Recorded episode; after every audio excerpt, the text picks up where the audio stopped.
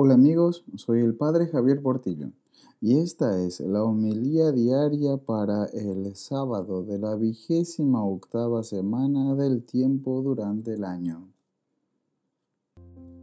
Lectura del Santo Evangelio según San Lucas, capítulo 12, versículos del 8 al 12. En aquel tiempo dijo Jesús a sus discípulos, si uno se pone de mi parte ante los hombres, también el Hijo del Hombre se pondrá de su parte ante los ángeles de Dios. Y si uno me reniega ante los hombres, lo renegarán a él ante los ángeles de Dios. Al que hable contra el Hijo del Hombre se le podrá perdonar, pero al que blasfeme contra el Espíritu Santo no se le perdonará. Cuando os conduzcan a la sinagoga ante los magistrados y las autoridades, no os preocupéis de lo que vais a decir o de cómo os vais a defender, porque el Espíritu Santo os enseñará en aquel momento lo que tenéis que decir. Palabra del Señor. Gloria a ti, Señor Jesús.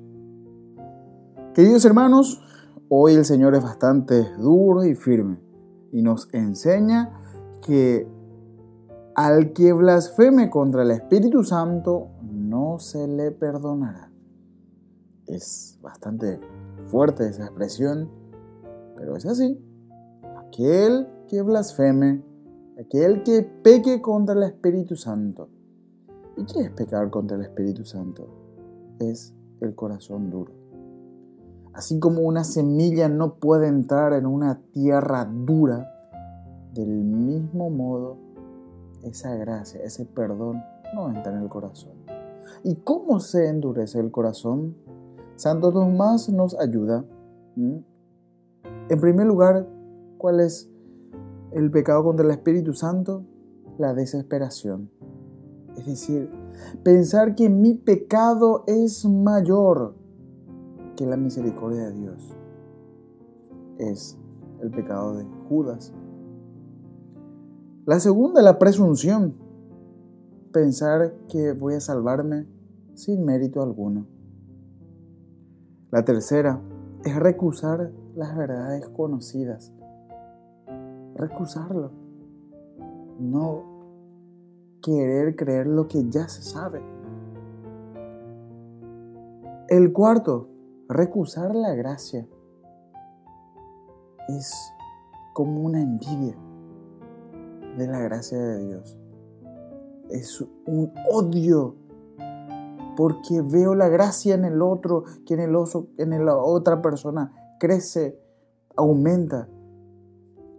Y en vez de buscar la gracia, odio todo lo que sea las cosas de Dios.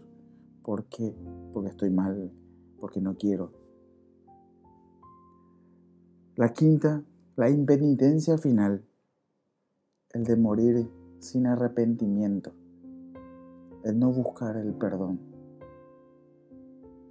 Y el sexto, la obstinación en el pecado, de obstinarse, ser duro, de no buscar el arrepentimiento.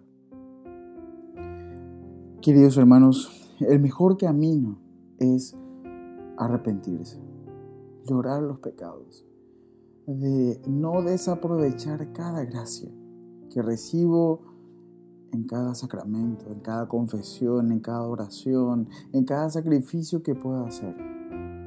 Buscar siempre arrepentirse para así nunca pecar contra el Espíritu Santo. En el nombre del Padre, del Hijo y del Espíritu Santo. Amén.